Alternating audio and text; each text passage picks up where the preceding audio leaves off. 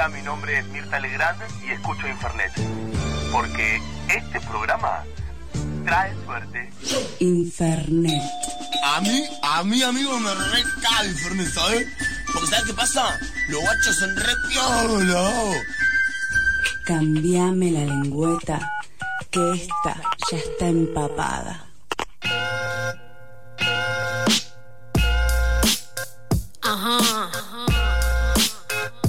Lane. Wow. Ah. Y esta música hermosa es porque llegó ella, Romina Cultura y sus feminismos para principiantes. Aplauso paloma para Romina. Salió solo. Ah, muy bien. No, ah, pues, yo quería seguir. Viste que Están viendo, Vamos, están viendo con aire comprimido bajando paloma. lo, si lo pido para Inés, me hago a todo, todo el mundo aplaude. Ahora para vos no. No, horrible, la Esto verdad. porque como, sos columnista. Llamame un Uber. ¿Cómo estás, Romy? Bien, enferma, sí, enferma, es una Sí. mierda esta vida. Desde que te conozco. Vida. Te calmas. Eh, Enfermos, enfermos. Esta, este invierno macrista, espero que sea el último. Ah, este, me está matando. Es Este, el último. Es el último. Ya se va, ya se van. Ya se van. Che, eh, la palabra del día de hoy es una palabra que a vos no. que eso no es una palabra, es un nombre. No, no es una Eh, palabra. para vos eh, es, es muy significativo. Sí. Es Eva Perón.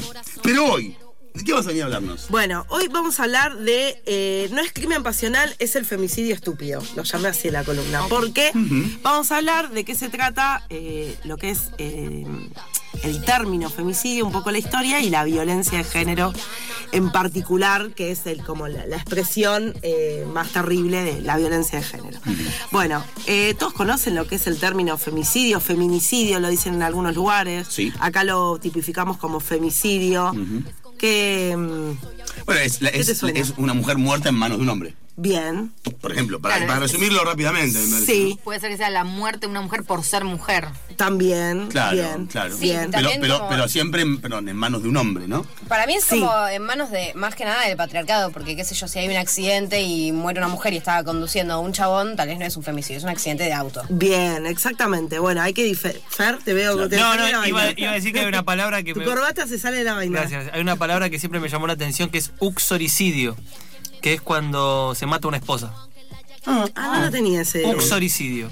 Ah, sí. Sí, o sea, cuando en una lógica heteronormativa conyugal Sí. y demás, el esposo mata a la esposa, la figura es uxoricidio. Pero en el Código Penal argentino estuvo en algún En, momento? el- en la RAE, en la RAE. Ah, ah, ok, está bien. Hablando de cosas conservadoras. Claro. Che, la, está. ra- la RAE está buenísima. Sí, está buenísimo. Bueno, el término femicide, que es anglosajón, sí lo va a introducir allá por el año eh, 1976. Diana Russell, sí, que es como la primero que se registra, que se empieza a utilizar este concepto, ella lo va a utilizar en el Tribunal Internacional de Crímenes contra las Mujeres para eh, atestiguar sobre casos de asesinatos de mujeres. Dicen que hay un dato anterior en 1800, pero digamos, es como que la primera vez que se utiliza públicamente lo va a acuñar Diana Russell. Después, este término, eh, la teoría feminista lo va a ir eh, tomando, utilizando, y en América Latina, quien lo va a instalar eh, académicamente va a ser Mas- Marcela Lagarde. ¿Sí? Con respecto a este término va a haber, digamos, como diferencias, bueno, unas lo van a ver más político, las otras lo van a ver más es de lo penal. Sí, pero en, sí, eh, co- como lo principal, lo que yo voy a tomar de acá es que es la forma más extrema de terrorismo sexista, ¿sí? que está motivado por el odio, el desprecio, el placer o sentimiento de propiedad hacia las mujeres. ¿sí? Por eso es importante distinguir, como decía Luna, que si vos eh, atropellaste a una mujer en un accidente de tránsito no es un femicidio, ¿sí? O sea, está el, femicidio está motivado por el odio, el desprecio, la misoginia hacia las mujeres y es cometido por los varones hacia las mujeres, ¿sí? No se puede, no se, no se puede hablar eh, de masculinicidio como alguno, o el ni uno menos, digamos, estas cuestiones que empiezan a aparecer como una eh, guerra entre los varones y las mujeres que, que es absurda, ridícula, porque en el recorrido de esta columna hemos hablado, digamos, de la historia del patriarcado, de la historia de eh, la lucha de las mujeres por la igualdad, digamos, y esto eh, encuentra resonancia justamente en estos términos, digamos, los varones, si bien este, han ido a la guerra, han muerto, han luchado y demás, no han sido eh, asesinados en masa por las mujeres por el solo hecho de ser varones. claro, Estamos no. hablando de algo que es estructural, que los organismos internacionales lo han calificado como la pandemia de, de- de nuestro siglo y que todos los estados democráticos han eh, ratificado instrumentos internacionales en sus constituciones que protegen a las mujeres, a los niños, a las niñas, a los ancianos, digamos, a los grupos de seres humanos que están en un estado de vulnerabilidad. Por eso, los instrumentos jurídicos que los estados adoptan para eh, implementar políticas públicas en, en un sentido positivo no es algo que estamos inventando, sino que es algo que existe, que existe hace mucho tiempo y que tiene, digamos, eh, este fundamento en el que decimos la violencia hacia las mujeres es estructural, es histórica y por eso hablamos de violencia de género hacia las mujeres y no en el sentido contrario, ¿sí? Digamos, hoy tenemos, hoy, hoy en la Argentina, sin datos, con un, con un, un Consejo Nacional de las Mujeres bajado de rango a instituto, eh, que no puede emi- emitir ningún tipo de estadística. ¿sí? Las estadísticas que hay son las de las organizaciones o alguna jurisdicción que se ha tomado el trabajo de algún organismo eh, local que haya hecho algún número, digamos, pero no hay cifras oficiales. ¿sí? Sí.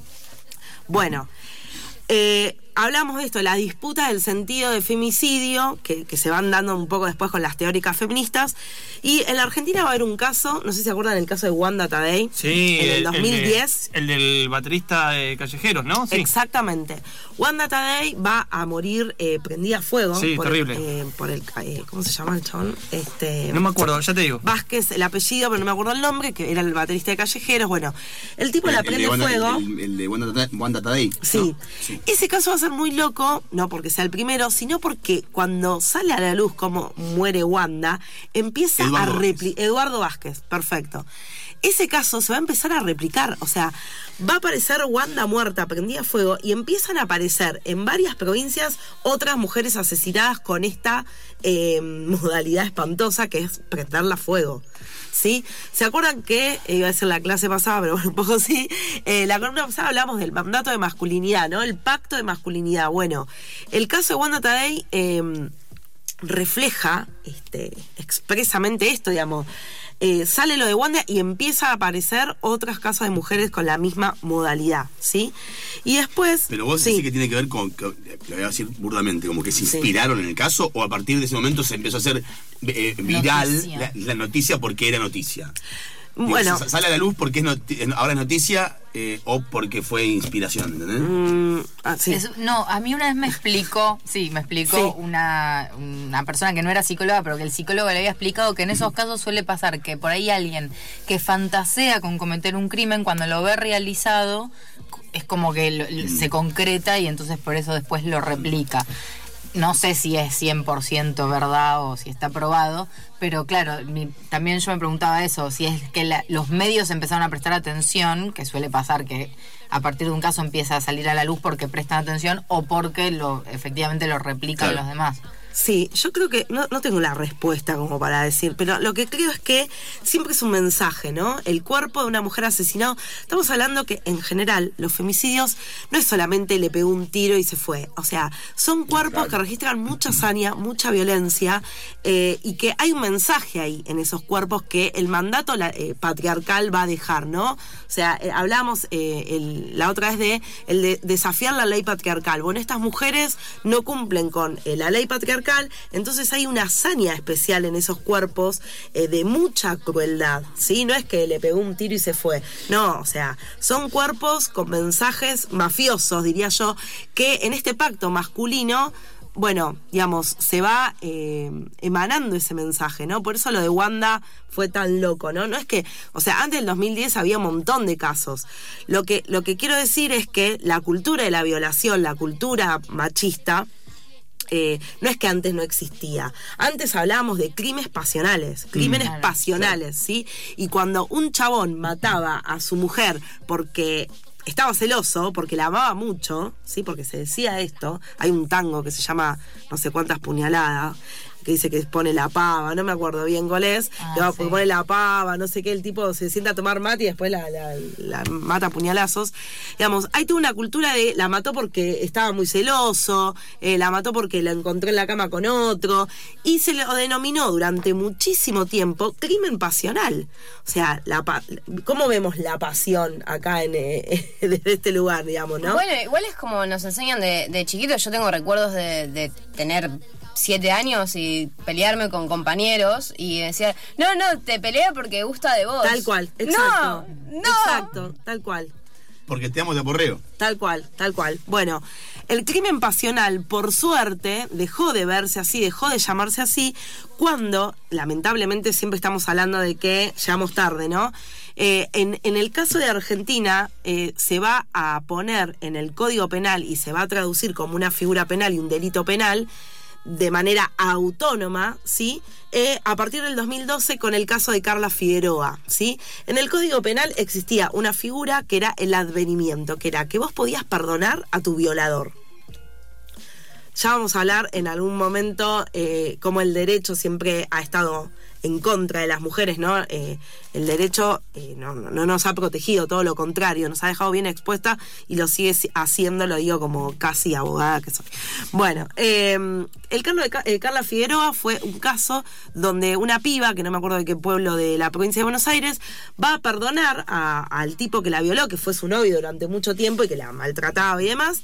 Ella lo perdona, el tipo sale de la cárcel, de los seis jueces que firman la autorización para que salga, eh, cuatro estaban en contra, pero dos, como eran de un tribunal superior, eh, se produce la salida del asesino de Carla, van a convivir una semana con su hijo, tenían un hijo en común, y eh, cuando estaba durmiendo la va a matar de muchísimas puñaladas, con muchísima saña, la asesina a Carla.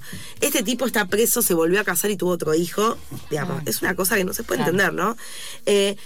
Y el Congreso en ese momento, en el, en el año 2012, va a sancionar por unanimidad la incorporación como figura autónoma, como conducta autónoma, eh, la figura de femicidio con eh, eh, la pena mayor que es la perpetua. ¿sí? Antes cuando un tipo mataba a una mujer se le daba... eh, se tipificaba como homicidio agravado por el vínculo, ¿sí? Ah. La pena mínima era de 8 años a 25 la máxima. Con la figura de femicidio esto cambia. ¿Por qué? Porque no... eh, no va pegado a homicidio, es femicidio, ¿sí? Y se agrava por el vínculo. ¿Se entiende? Sí. Eh, y la máxima condena es la perpetua, no son los 25 La, años. la perpetual no es para siempre. ¿No? Son Y un montón de años, pero no es para siempre. Después la ley tiene un montón de, eh, no quiero decir trampas, porque está mal, porque si no eh, ponemos la vara para un lado y, y para lo que nos gusta así, para lo otro no. Mm. El derecho es para todos y rige, debe- debería regir así. Digo, después con la buena conducta y la edad y la domiciliaria y demás, obviamente te puedes salir antes, puedes tener libertad condicional, salidas transitorias y demás, ¿sí? Ahora, lo que quiero que queden claro es que esta es una figura penal autónoma y no es un agravante de homicidio como fue, como fue el caso, ¿se acuerdan? Hay, hay para ser dulce de casos, lamentablemente. Eh, también un caso que fue cambiando un poco eh, el tema en la sociedad, que fue cuando Monzón mata a Alicia Muniz. Claro Claro. que sí. ¿Sí? ¿Se acuerdan en Mar del Plata cuando la tira de un balcón? Sí, bueno, sí. él después fue preso, ¿sí? No existía la figura de, de femicidio y él va eh, preso como homicidio agravado por el vínculo. Bueno, ahora por suerte esto no es más así. Eh, ¿Cuál es el cambio cultural? Que dejamos de decir que es un crimen pasional para llamarlo técnicamente y políticamente como un femicidio, ¿sí? Y lo que parecía antes como la violencia doméstica, ahora toma Estado público, es el Estado el que reconoce esa violencia y la condena desde las leyes eh, penales. Eh, pensaba en esto, ¿no? La inseguridad es para las mujeres nuestra propia casa. ¿No? Hablamos de las violaciones la otra vez. Bueno, la violencia es, es lo mismo. O sea, donde más insegura estamos las mujeres es dentro de nuestros hogares. Es tremendo, pero es así. Eh, y la cultura de la violencia, la cultura del machismo está presente en todos lados. Y hablábamos, por ejemplo, de eh, la- lo cultural, ¿no? El año, el- la, el- la columna pasada hablamos de los auténticos decadentes, venir Raquel. Bueno, pienso en Cacho Castaña, en Así Si se te agarro agarro con otra con te otro. mato. ¿No? Bueno, el, el tango que recién, que recién pronunciabas, Sí. el último verso, él la encuentra a ella con otro hombre, y el último verso dice, Bien. y luego besuqueándole la frente, con gran tranquilidad, amablemente, le fajó 34 puñaladas. 34 puñaladas. Claro. Exacto. Es tremendo Es que sea música. Claro. Exacto, un tango. Música es. popular. Música popular. Tremendo. Bueno, eh, ¿cómo se resuelve esto? Obviamente yo no tengo la, la solución. Lo que sí, digamos, se- nosotros hoy tenemos muchas leyes, eh, tenemos eh, condenas, eso no frenó, no cesó los femicidios en la Argentina. Eh, lo que va hoy del año, hoy del año, o sea, no terminó el año, tenemos 133 femicidios en la Argentina. O sea, hoy hay 133 mujeres, niñas y adolescentes que fueron asesinadas por varones, ¿sí? El, el 80% de los femicidios se da por eh, el agresor, es la pareja o la expareja. O sea, es el círculo íntimo. Sí, claro. Por eso la inseguridad de las mujeres es adentro de las casas, ¿sí? Eh, ¿Cómo se combate para mí esto? Con políticas públicas, ¿sí? Que es, a veces la denuncia no es la única solución. Eh, No, claro, que muchas veces no pasa nada más que eso. no pasa más que nada. De hecho, las mujeres eh, corren más peligro aún cuando denuncian. ¿Por qué? Porque no pueden mudarse, porque el tipo está dos años presos, las vuelve a buscar. Hay un montón de casos de esto, de tipos que salieron de la cárcel y fueron y las mataron. O sea, Sí, mismo que literalmente. ni siquiera van a la cárcel y las matan porque se enteraron que le hicieron la denuncia. Totalmente. Y viven hostigadas eh, toda la vida, digamos, con, con miedo. Cuando el que tendría que tener miedo es el tipo, digamos. La mujer así vive, eh, bueno, nada, con el miedo de que el tipo la mate eh, toda la vida. ¿Cómo se resuelve para mí esto? Con políticas públicas activas, con trabajo, con educación, con un sistema penitenciario que realmente haga un trabajo de sociabilización con eh, los tipos que van presos, digamos. Porque estamos todos de acuerdo que la cárcel no mejora a nadie. Digamos, supuesto. salís más loco, Claro. más basura que antes, digamos. No, no es un lugar donde eh, se, eh, el fin que tiene la cárcel, el sistema penitenciario como institución, digamos, es reintegrar esas personas a la sociedad. Bueno, todo lo contrario es lo que sucede y las mujeres viven aún con miedo. Aún así, las políticas públicas, yo estoy muy en contra de. eh, no es que estoy en contra, digamos, pero me cuestiono esto de. ¿Pedimos más eh, lugares, refugio para la víctima o pedimos políticas públicas que incluyan y saquen a las mujeres de la violencia? O sea, ¿es la mujer la que encima se Claro, tiene que ir a un refugio? claro, exactamente. Eh, digamos, el que la que tiene que tener el botón antipánico, ¿es la mujer o es el tipo que tiene que tener algo que lo controle? Porque claramente los botones antipánico fallaron, fallaron. Entonces, hay que repensar las políticas públicas y los presupuestos, las feministas tenemos que estar muy atentas a los presupuestos, eh, a la ley de presupuesto que se sanciona cada año. No es una pavada, parece una pavada, pero en realidad es fundamental para, en este caso, eh, la garantía de políticas públicas que hagan que las mujeres salgan de una vida libre de violencias. Eh, el 88% de los casos el agresor es del círculo íntimo y utiliza. El 30% arma blanca, el 26% arma de fuego, el 17% asfix- asfixia, el 15% las mata a golpes. Y el casi el 6% las mujeres mueren prendidas a fuegos quemadas, ¿sí? En 2018 tuvimos 278 femicidios. Estamos hablando que en Argentina se muere una mujer cada 26 horas. Esto en cifras que no son oficiales, por supuesto, porque no lo hay. Porque el presupuesto ridículo que otorga eh, el macrismo en este momento al Consejo Nacional de Mujeres, que no es más consejos institutos, o sea, bajó de categoría, es de 11 pesos por mujer al programa que eh, asiste a víctimas de violencia de género. Entonces, el feminista menos pensado que tiraban por ahí, bueno, no, dejen de mamarrachear y otorguen los presupuestos que eh, corresponden. Tremendo, aparte con 11 pesos no hago nada. No, o sea, no me compro ni un Guaymallén, ¿entendés? No, no, claro. no, claro, Nada, claro. O ni un sea, el o sea. 144, que es la línea, digamos. Es- Eso, la otra vez decías que lo mal que funcionaba esta línea que es- es- tanto se vende y se, se promociona y que uno dice que la ley dice, bueno, hay un lugar donde uno puede... No, No, no, no, y no, no. pasa nada. No pasa nada, digamos. Yo lo que recomiendo es que muchas organizaciones trabajamos con espacios de mujeres. Obviamente hacemos lo que podemos, no somos el Estado, digamos, pero que la denuncia para mí es en el, en el caso más extremo, ¿no? Eh, en lo posible hay que tratar de irse, eh, tratar de buscar las redes de contención y la denuncia no es la única forma. Muchas mujeres a veces lo que no pueden es irse, ¿sí? Claro, claro. Eh, y a veces, digamos, en el y, y- y- ni hablar que van a denunciar, la maltrata a la comisaría, la maltrata en el juzgado, la tienen 20 horas, digamos, su- sufren además violencia institucional eh, de quienes deberían protegerla. Así que bueno, este es el panorama, por eso hay que votar bien en las elecciones eh, y tenemos que conseguir que las políticas públicas estén apuntadas a mejorar la vida de manera integral eh, de todas las mujeres lesbianas, trans y travestis. Bueno, y para cerrar, Sí. que no tiene nada que ver, pero, no, como no, sí tiene que ver. Quería leer una, como el día de hoy, la palabra es Eva, Eva Perón. Eva, pero. Quería leerles algo para cerrar. ¿De qué? Una, una poesía de Eduardo Galeano, ¿está bien? Me gusta. Bueno, ahí va. Viva el cáncer, escribió alguna mano enemiga en un muro de Buenos Aires. La odiaban, la odiaban los bien comidos, por pobre, por mujer, por insolente. Ella los desafía hablando y los ofendía viviendo. Nacida para sirvienta, o a lo sumo para actriz de melodramas baratos. Evita se había salido de su lugar. La querían, la quieren, los malqueridos. Por su boca ella decían y maldecían. Además Evita era el hada rubia que abrazaba al leproso y al haraposo y daba paz al desesperado. El incesante manantial que prodigaba empleos y colchones, zapatos y máquinas de coser, dentaduras postizas, ajuares de novia. Los míseros recibían estas caridades desde al lado, no desde arriba.